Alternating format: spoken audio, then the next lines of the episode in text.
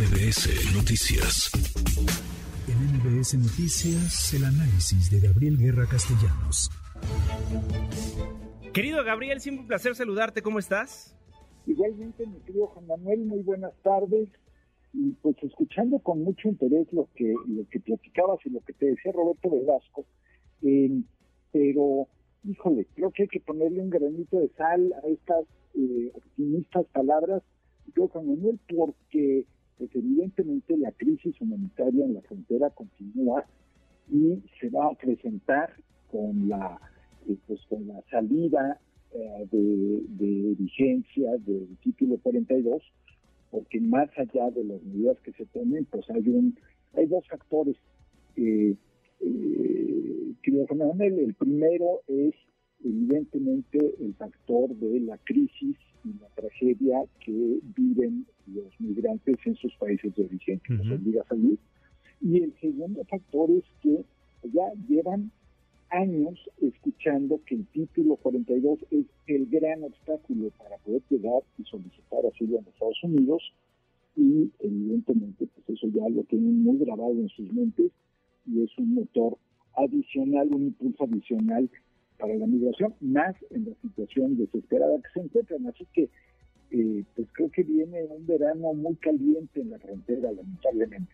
Sin duda, ¿crees que realmente acabe el título 42 o eventualmente los legisladores van a buscar alguna otra forma de tener este mismo candado? Mira, buscarán siempre fórmulas, sobre todo porque ahorita está el ánimo antimigrante pues a todo volumen en Estados Unidos. Es muy redituable políticamente hablando eh, pegarle al tema de la frontera, pegarle al tema de la migración eh, la propaganda de los precandidatos a la presidencia, llámese Donald Trump, llámese Ron DeSantis, llámese muy, muy lejos en sus aspiraciones, pero bueno, tiene, iba a decir que tiene su corazoncito, pero ese hombre no tiene, no tiene corazón, Greg Abbott, el gobernador de Texas, eh, que en fin ha hecho, ha hecho de la, de la crueldad contra los migrantes una eh, es un sello de su gobierno, eh, es, es una garantía de ganar votos y hasta el mismo gobierno de Biden, que presume de ser más humanitario, eh, refuerza esta narrativa eh, de criminalizar y de querer militarizar la frontera con el anuncio del envío de 1.500 soldados a la frontera, que tú y yo sabemos que no sirven para nada, porque van a hacer trabajo burocrático, de talacha burocrática, pero que suena a que no van a mandar tropas, entonces nos van a defender.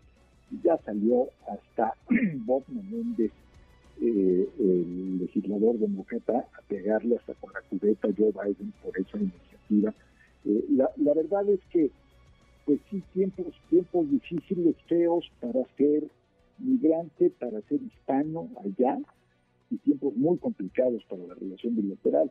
Eh, cuando entras en dinámica electoral, y peor de ambos lados de la frontera, eh, se pone, pues todo se pone, la verdad, al servicio del cinismo electoral. Ahora, mandan 1.500 soldados, dicen, para reforzar la frontera en actividades administrativas y con esto eventualmente reducir la carga de trabajo de las autoridades civiles que están pues en el campo por lo menos está haciendo algo Estados Unidos, algo está haciendo la República Mexicana rumbo al 11 de mayo.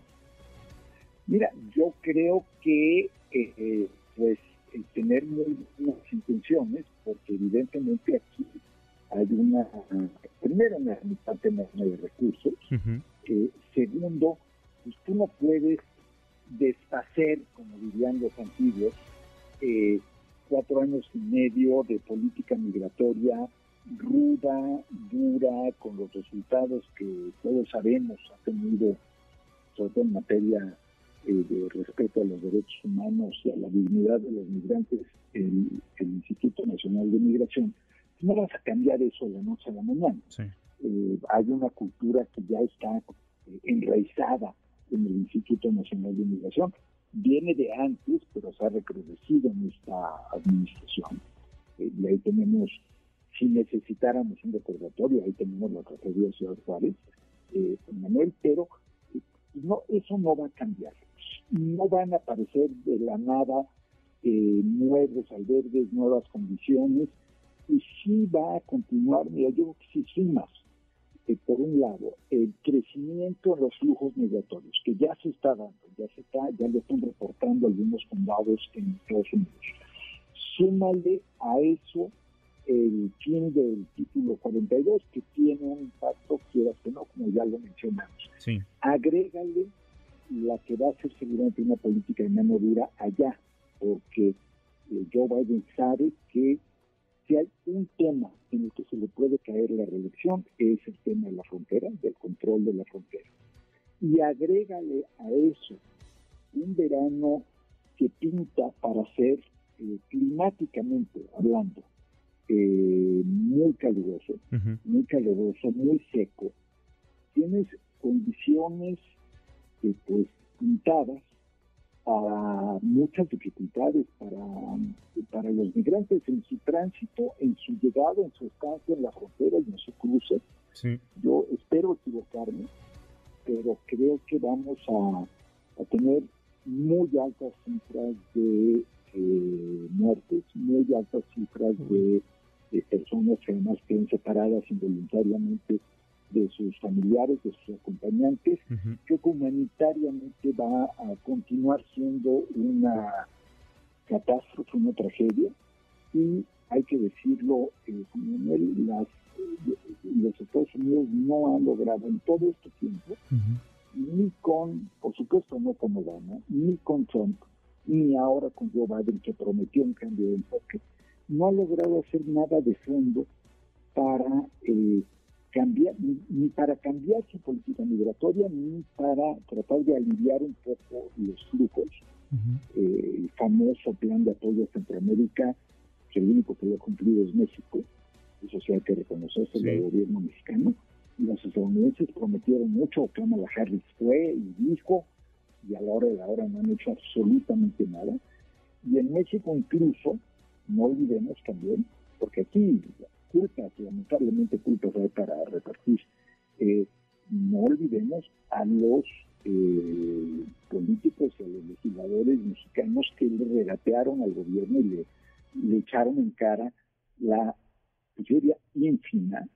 Porque 33 millones de dólares son una gota en el océano de ayuda a los países centroamericanos. Entonces, híjole, pues no, no veo ningún cambio en las condiciones y pues si tú diriges un equipo de fútbol y no tienes uniformes, no tienes zapatos con tachones y practicas con pelota de plástico, pues no vas a lograr mejores resultados. Y aquí no les han cambiado ni el equipamiento, ni el entrenamiento, ni a los entrenadores. En fin, no quiero ser pesimista, mi querido eh, Manuel, y menos, menos el miércoles, que como diría este, tu tocayo Manuel, ya casi viernes, pero hoy sí, sí, creo que creo que pinta feo y pinta feo eh, más allá de la retórica gubernamental. Yo le tengo respeto a Roberto Velasco, eh, pero creo que esto no es un tema de retórica, creo que es un tema de resultados.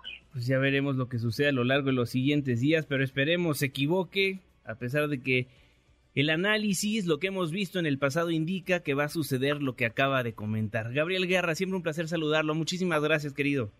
Un abrazo muy fuerte. Fuerte abrazo. Redes sociales para que siga en contacto: Twitter, Facebook y TikTok. M. López San Martín.